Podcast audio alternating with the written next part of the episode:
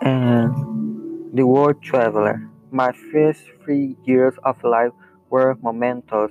I was born on February 28, 2002, in the city of Lisbon, Portugal.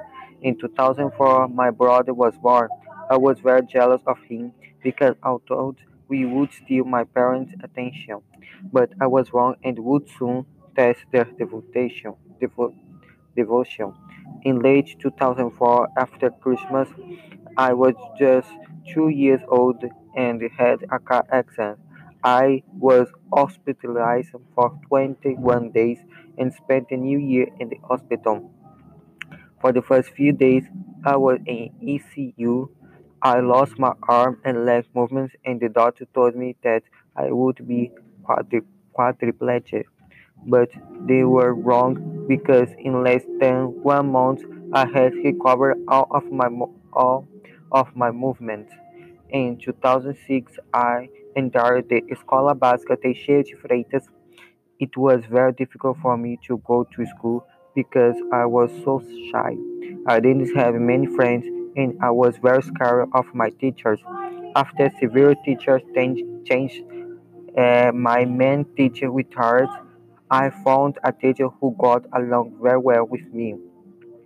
In July 2009, my family and I moved to São José dos Campos in Brazil. It was a little difficult to change because even though Portugal and Brazil speak the same language, the cultures are very different. Portugal is conservative and Brazil is open and friendly. I was not used to Brazil's outgoing ways. I thought I would not have friends and would be alone, but everything went very well. I went to Instituto São José School and made a lot of friends, and they found my accent interesting.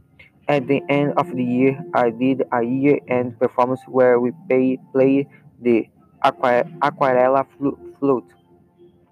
In December 2012, I made a presentation for my graduation from elementary school, and the theme was was on the regions of Brazil. Then I entered middle school, and everything was different because in elementary school I was used to having one teacher. Now and now I had several teachers.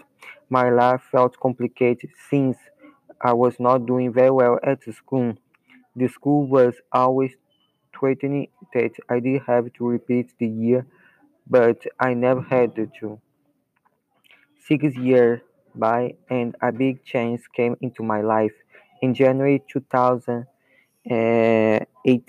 my family and I moved for six months to Sydney, Australia, and I was a lot of fun. I was only in school there for three months, so I didn't learn much English.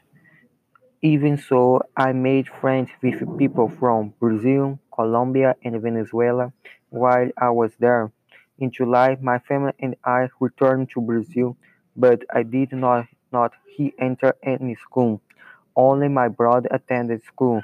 An even bigger change came around in March 2019. We moved to the USA. So far, it's been a very good experience because I have made a lot of friends from different countries. We expect to stay here for a long time. My father company will give us green cards in another year, and my brother and I will graduate from high school in York, Texas. My world travel have shown me what I want to do with my life. At my young age, I've already lived quite an international lifestyle. It has made me realize that I want to study for uh, foreign rela- relation in college and work for the EU someday.